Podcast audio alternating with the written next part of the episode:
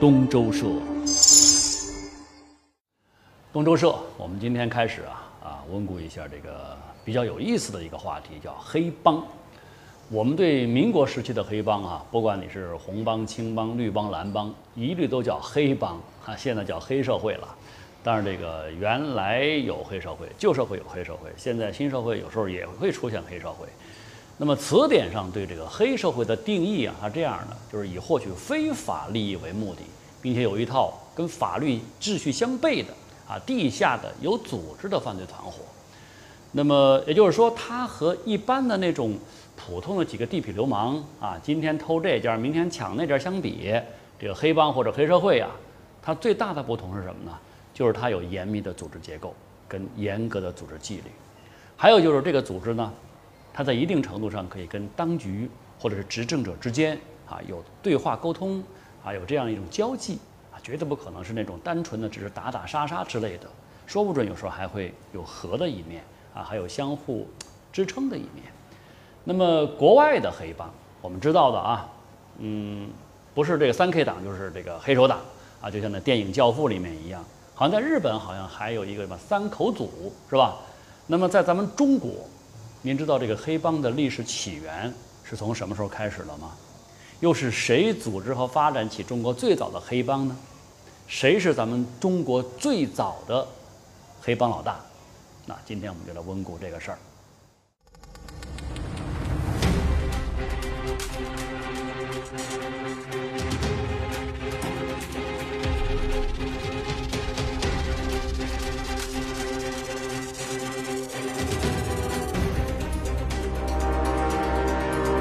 说中国最早的黑帮老大是墨子，对，就是被人们称之为中国古代辩证唯物主义大家的那个墨子，啊，当然不是因为他这个墨跟黑有关系，所以他就是黑老大啊。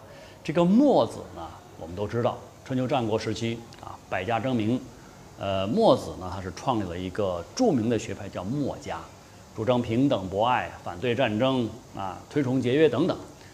虽然说在后来两千多年当中，包括今天，这个儒家的影响完全盖过了墨家，但是在当时，墨家的影响呢，完全可以跟孔子的这个儒家并立。有一种说法叫什么呢？叫非儒即墨，对吧？那为什么会有人说墨子是中国的第一个黑帮老大呢？据说啊，这个原因就是墨子在创立墨家学派的同时呢。他还创立了中国最早的地下武装组织，这个地下武装组织呢，被称之为短衣帮。那么在墨家学派当中有两类人，一类人呢是专门到国外去谈辩游说啊、和平演讲的，这类人叫墨辩，特点就是动口不动手。那还有一类就是专门从事啊武打的，就是搞暴力这种活动的，这类人叫墨侠，都是出自短衣帮。前些年好像有一部电影叫《墨攻》，是刘德华演的嘛？他演的那个就是一个智勇双全的墨侠。那么在此之外，墨子还订立了非常严格的组织纪律。你比如说，身为墨辩，一旦当官的话，那俸禄是要交回组织管理的，并且为官呢也必须要推行墨家的主张。如果说政策不被采纳，那宁可辞职不干，那也绝不要铁饭碗。而墨侠这帮人呢，他们不仅是要参加武装斗争。而且还要去制造、贩卖军火，这个势力非常庞大，人数非常之多呀，多到什么程度呢？多到可以参加战争的程度。而一旦组织内部有人不服从组织安排，那处罚非常之严格，很可能是要死人的。所以说，才会有人说啊，这个墨家学派是那个时代几乎哈跟黑社会一样。那如果我们硬是要拿现在的法律标准，来衡量当年的墨家，他到底是不是黑社会？我想还真的不好拿捏，不好下这个定义。我们现在定义黑社会啊，这个就是要看他是不是有严密的组织嘛，是吧？是不是有武装力量嘛？最关键是要看他跟法律是不是相悖。那墨家这个集团呢，呃，跟我们今天理解的黑社会，真的就刚才我讲的，还不一定能够。把它能够拿捏到一块儿来说，那现在我们顶多可以认为墨家它就是一个学派，哈，跟我们理解的黑社会可能还不完全是一回事儿。那要说历史上还真有一个有黑帮味道的组织，这就是您非常熟悉的宋江跟他的兄弟们。虽然说在《水浒》当中啊，甚至说包括主流的这些社会舆论当中，落草为寇的梁山好汉一直被认为是什么杀富济贫、替天行道的英雄人物，但是谁也不能否认，这一百单八将当中啊，人品是参差不齐的，还有很多人本身就是那种杀人越货、打家劫舍的主。那按照咱们现在的说法，就是严重的危害社会治安的犯罪联盟啊，只不过。这个黑老大宋江啊，这个人很有政治头脑，他不停的就是对这个组织进行包装、进行改制，啊，非常愿意被总部集团收购兼并，那么也就是说接受朝廷招安嘛，愿意跟政府和谈合作，一心就是想什么呢？就是想着要整体漂白之后可以合法上市，所以我一直觉得这个民国时期著名的青帮老大杜月笙，还真是跟这个宋江啊。这个人物有点相像，那杜月笙我们在后面的节目会专门讲，今天就不多说了。还说了半天，我好像还真是没能说清楚谁是中国最早的黑帮老大，这确实是不太好定义啊，因为时代不同嘛，这个定义的内容很有可能是完全不一样的。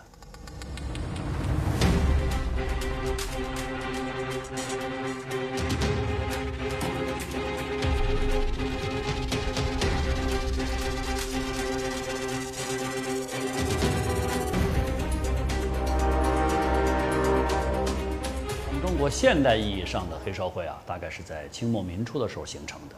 在这个晚清啊、民国的时候，民间最著名的有三个大帮会，一个是洪门，一个是青帮，一个是哥老会。这个洪门它的势力主要是在中国的南方和海外。洪门致公堂一度在海外还是最大的一个华侨社团。那么除此之外，还有青帮，这个青帮也叫曹帮，它是控制咱们整个中国南北大运河的粮食运输的。还有一个就是四川人都知道的哥老会，也就是我们平常讲的袍哥。这袍哥呢，在川军呐，在湘军呐这些呃部队当中还是蛮有影响力的，甚至说它影响到了清末的革命运动。成都人民公园那儿不是有一个保路运动纪念碑嘛，对吧？那纪念的就是一九一一年四川保路运动当中死去的人，而这当中有很多人就是我们讲的袍哥，也就是哥老会的成员。那么在晚清民国这个动荡的时期啊，因为政府它对社会的控制力减弱了，所以这些帮会呢也就迎来了自己的黄金发展期，就开始跟政府分享一部分权利，啊，同时还急剧扩散自己的影响力，最终是摆脱了原先那种非主流的社会形象，甚至啊还到了尾大不掉的地步。你比如讲，我党早期在组织工人运动的时候，哎，你要想顺利的。进行这方面的工作，还必须要对这个帮派势力啊进行教育跟改造啊，为我所用啊。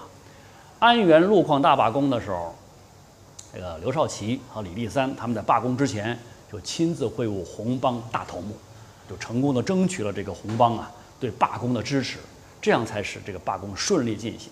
好像类似这样的故事在那个年代还不断的发生。接下来我要重点跟您说的是青帮啊，未来几天。我要和您聊一聊，像黄金荣啊、杜月笙、哈张啸林这三个著名的青帮大佬，也就是我们常讲的上海三大亨的故事。呃，我们以前的概念是什么呢？就是这帮人都是脸谱化的，都是坏人啊，什么卖鸦片呐，啊开赌场啊、开设计院等等，就都不是什么好东西，就不知道他们为民主革命还出过力，更不知道他们在这种。鱼龙混杂、黑白颠倒的这种上海滩里头，他们是怎么闯出一番事业来的？呃，先来普及一下这个当时的背景啊。刚才咱们说嘛，青帮它原本是因为漕运业发展起来的一个帮会，大概是在雍正时期，那会儿南方的粮食啊往北方运，最好的通道是哪儿呢？就是京杭大运河啊，既安全，成本又低。那雍正呢就把这个事儿就交给民间来办，哎，那么这帮人呢？就慢慢的就变成了一个势力很强大的一个民间团体。那如果说它跟洪门相比的话，青帮的内部组织更加严密，成员之间那基本上都是师徒关系。所以有一种说法嘛，叫青帮一条线，洪门一大片。那么到了太平天国闹起来之后，那个太平军呢就整个控制了长江中下游，那么漕运这时候就算是废了。再往后走，光绪的时候啊，又把这个运粮的这个工作哈由私运改成了官运，再加上海运呢也开始发展起来，就让这些青帮赖以生存的漕运这种生意基本上做不下去了。怎么办呢？活人还能被尿憋死啊！于是这些青帮们就纷纷上岸啊。到码头上去，想尽各种办法去讨生活，最后是到了以当时最繁华的上海滩为中心，重新凝聚成了一股新的巨大的民间势力。那么，如果说你要想加入青帮，那是有条件的，必须得有介绍人，这是一个，还要进行非常严格的这种资格审查。好，审核通过之后，才能够投铁拜在谁的门下。那入帮之后呢，还要牢记什么十戒呀、十要啊这些帮规帮禁，可以说这个青帮内部啊，就是一个等级非常森严的小社会。一九一九年，青帮在上海开了一次恳谈会，会上呢就按照辈分儿哈，就做了一个这么一个等级。你比如说，辈分最高的就是大、通、悟、觉这四个辈分的青帮成员。那么青帮当中大字辈都有谁呢？袁克文。啊，这个咱们以前说过啊，民国四公子之一袁世凯的小儿子，还有陈其美、孙中山的左膀右臂，蒋介石的大哥，啊，徐朗熙是孙中山的秘书，蒋介石的拜把兄弟，这些都是青帮大字辈的人。那往二等走，通字辈有谁呢？张啸林。再往第三等走，戊字辈啊，这是有杜月笙啊，有蒋介石等等。这个。黄金荣算是一个奇葩了哈，他这一生当中没投过帖子，也没开过香堂，但是他的势力大呀，所以他说自己呢比那大字辈还大，那就是在那大字辈头上还加那么一横，成天字辈儿，是不是挺嚣张的？所以说，单看这些名单，你就知道青帮在那个时候的上海滩啊，势力有多大，影响力有多广。那我们今天。讲这个黑帮历史，其实不是要为他们树碑立传，主要是希望啊，你能够了解啊这个时代的大背景之下，包括个人的成长经历是怎么造就了他们的那种荣辱沉浮的，让您从中能够看到啊，和我们的生活当中那些似曾相识的部分，在社会的变革当中怎么去用什么样的态度啊去应对各种机会、各种诱惑。怎么样才能够不至于落入深渊？那么从明天开始，我就会在宽云窄语为您温故上海三大亨最先发迹的黄金荣的故事。这里是东周社，每天晚上十一点，成都电视台一套，不见不散。